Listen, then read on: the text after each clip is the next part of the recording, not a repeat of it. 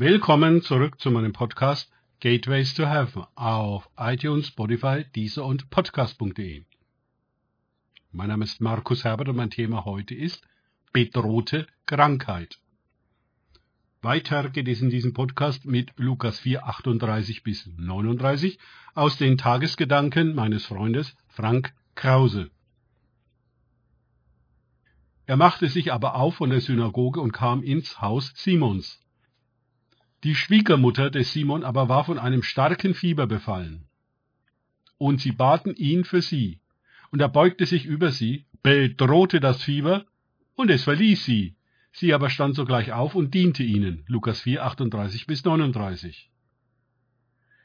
Hier lesen wir von einem ähnlichen Umgang Jesu mit dem Fieber der Schwiegermutter Simons, wie zuvor in der Synagoge mit dem Geist eines unreinen Dämons. Er bedrohte es, und es verließ sie. Wer ist es? Jedenfalls hörte es auf Jesus und geht. Erstaunlich, nicht wahr? Sogleich ist die Frau auf den Beinen und dient ihnen. Wir hätten selbstredend medizinische Diagnostik betrieben und jedenfalls Fiebersenker und Antibiotika gegeben. Aber so ging es viel schneller und billiger. Der Frau wurden Arztbesuche, Wartezimmer und wer weiß was noch alles für Unannehmlichkeiten erspart. Der Preis war nur eine Bitte. Krankheit muss sich dieser beugen. Wow. Jesus führt das Wort, nicht die Krankheit und alles, was hinter ihr steht und sie verursacht hat.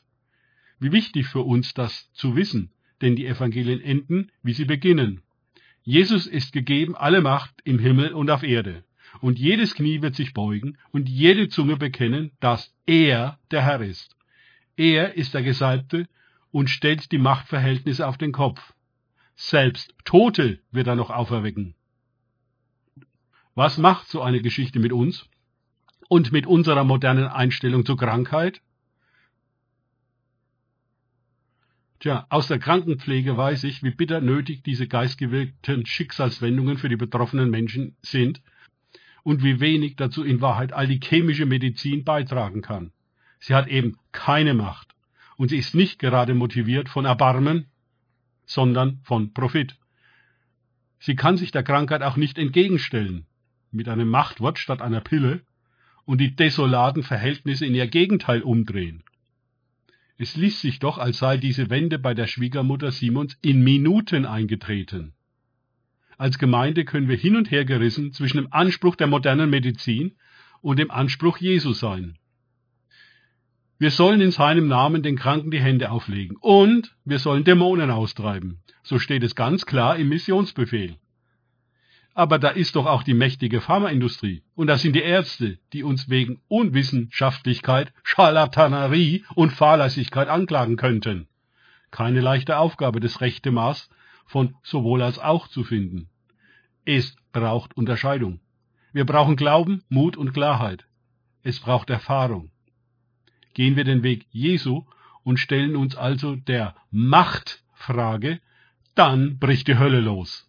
Eine schwache, ohnmächtige Kirche, die im Opfermodus ist und bitte, bitte macht, sie ist für die Dämonen und Krankheiten kein Problem. Aber eine Kirche, die sich auf Jesus, die Evangelien und die Salbung stützt, wird zur Herausforderung, denn in ihr beginnt die Macht Gottes, die Werke der Finsternis zu konfrontieren und zu revidieren. Die Salbung, das Wort und Jesus gehen Hand in Hand. Sie stimmen überein und führen den Willen Gottes aus. Und sein Wille ist, dass wir gesund sind an Geist, Seele und Körper.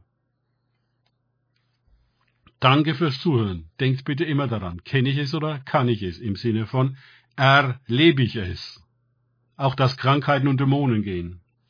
Erst sich auf Gott und Begegnungen mit ihm einlassen, bringt wahres Leben. Gott segne euch und wir hören uns wieder.